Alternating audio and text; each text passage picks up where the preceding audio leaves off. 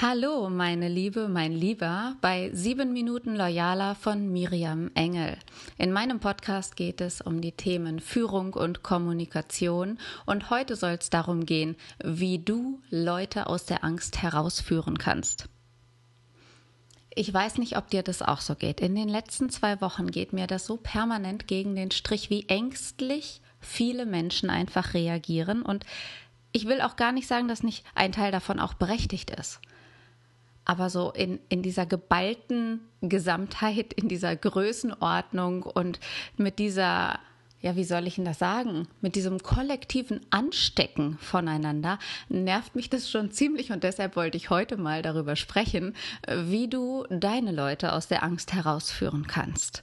Das ist mir ein unheimliches Anliegen. Ich habe da äh, vorletzte Woche, glaube ich, zwei, drei Tage mit zugebracht, mich selber immer wieder so auf mein Level zu bringen und zu stabilisieren, um nicht irgendwie so mitgezogen zu werden von dieser Grundstimmung, die gerade so ja durch die Reihen, durch die Straßen zieht. Das nervt mich. Und jetzt habe ich es oft genug gesagt. Also was passiert, wenn Angst der Arbeit und deinem Unternehmen schadet? Ja, das wollen wir uns mal vor Augen halten. Das sind einfach Folgen, die da, die da gewürdigt werden, wenn man da nicht recht, rechtzeitig hinguckt, dass ich da heute unbedingt mal drüber sprechen muss mit dir. So, also erste Frage ist ja dann, woran kannst du denn erkennen, dass Angst überhaupt aus dem Ruder läuft? Denn natürlich hat jeder Mensch mal Angst und natürlich begleitet uns das in unterschiedlichen Situationen. So, wann ist aber Angst außer Kontrolle? Und eine grobe Daumenrichtlinie sagt man bei zwei Dingen, dass Angst außer Kontrolle gerät. Nämlich einmal, wenn die Schwelle von Distress, also richtig hochgradig negativem Stress, überschritten wird. Und das erkennt man daran, dass so die üblichen Bewältigungsstrategien von Menschen nicht mehr greifen. Also meinetwegen kennst du üblicherweise als Führungsmensch und Mensch in Verantwortung dass du ein hohes Level an Performance bringen musst. So, du hast aber im Alltag deine mm, deine Methoden gefunden, vielleicht Sport zum Ausgleich, vielleicht Meditation, vielleicht gutes Essen und Zusammensein mit guten Freunden, whatever, deine Bewältigungsstrategie ist und normalerweise funktioniert die gut. So, wenn Angst und durch diesen Distress, durch diesen negativen Stress aus dem Ruder läuft, dann helfen diese üblichen Bewältigungsstrategien nicht mehr. Und die zweite Einschränkung, wann Angst außer Kontrolle gerät und wirklich das Normallevel überschreitet, ist bei bestimmten Einschränkungen. Also du kennst es sicherlich, dass du normalerweise, wie jetzt eben gesagt, mit Freunden oder durch Yoga-Übungen oder du bist ein positiver Mensch und hast sowieso ganz viel Zuversicht oder du hast einen ausgeprägten Sinn für Humor. Das kann alles sein, so aber irgendwann gibt es diesen Punkt, an dem die Angst größer wird. Und wenn das passiert, und unter dem Begriff Einschränkung ist zu verstehen, wenn diese Angst dann auf Lebensbereiche übergreift, wo sie überhaupt nichts zu suchen hat, dann spricht man von einer massiven Beeinträchtigung und dann ist die Angst zu viel des Guten. Das kann sein, wenn man sich nicht mehr auf die Arbeit konzentrieren kann und dadurch vielleicht in äh, ja, Deadlines nicht einholten, äh, nicht einhalten kann, also Liefertermine nicht einhalten kann, zum Beispiel den Rückstand gerät oder du vielleicht nicht mehr schlafen kannst oder ja, so allgemein durch den Wind wirkst. Von dir selber kannst du das vielleicht ganz gut einschätzen, wenn ich dir das jetzt so erzähle und du zuhören kannst, so wo du das bei dir selber kennst. Und vielleicht äh, kannst du jetzt vom inneren Auge auch mal so die, deine Reihen durchforsten und durchschreiten und mal rechts und links gucken, was machen die Damen und Herren in deinen Abteilungen oder in deinen Arbeitsumfeldern. Sind die vielleicht massiv beeinträchtigt? Sind die vielleicht durch ihre Angst so im Bann, dass die sich nicht wie normal verhalten, dass die nicht mit ihren eigenen Möglichkeiten Strategien zur Bewältigung dieser Angst finden? Vielleicht wirken sie ja auch übermüdet, unkonzentriert oder ja, reagieren dramatisch. Ne? Problematische Angst führt bei dem einen zu einem überhöhten Kontrollbedürfnis. Andere wiederum reagieren bei ganz viel Angst so apathisch, so desorganisiert, teilweise konfus und natürlich wird das ineffizient.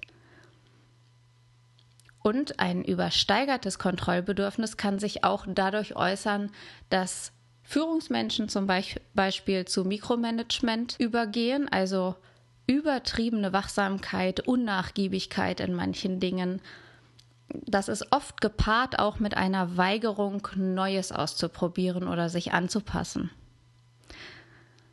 Und Gerade Menschen mit einem übersteigerten Kontrollbedürfnis aus Angstgründen stürzen sich dann in die Arbeit und können nicht loslassen.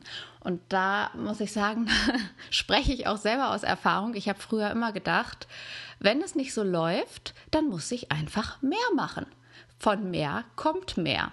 Aber diese, ja, weiß ich nicht, Nilpferd ins Reagenzglas Theorie, die funktioniert halt nicht wirklich. Und ähm, ich habe auch dazu gelernt. So. Also diese, dieses Mikromanagement oder diese, diese starke Übertreibung, sich in die Arbeit hineinzustürzen, von voller Kontrolle vom Finanzplan bis zum Vorratsschrank, ist, ja, ist einfach am Ziel vorbeigeschossen.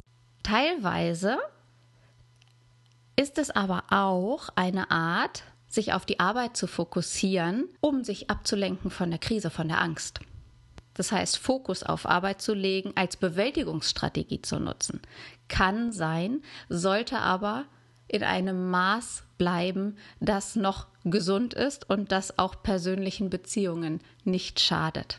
Jetzt würde ich mal sagen, hat momentan fast jeder einen etwas überhöhten Angst oder auch Nervositätspegel. Ich weiß nicht, wie du dich so selber einschätzt. Also ich habe ja gerade gesagt, ich war in den letzten anderthalb, zwei Wochen öfter mal so richtig genervt von diesem kollektiven panischen Verhalten.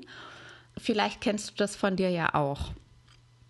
Nur, wie lässt sich jetzt so ein Nervositätspegel, so eine bestimmte Befindlichkeit oder Empfindlichkeit auf, auf Reizreaktionsmuster, wie lässt sich das von schwerwiegenden Problemen unterscheiden? Frage ist doch, wann wird etwas unverhältnismäßig?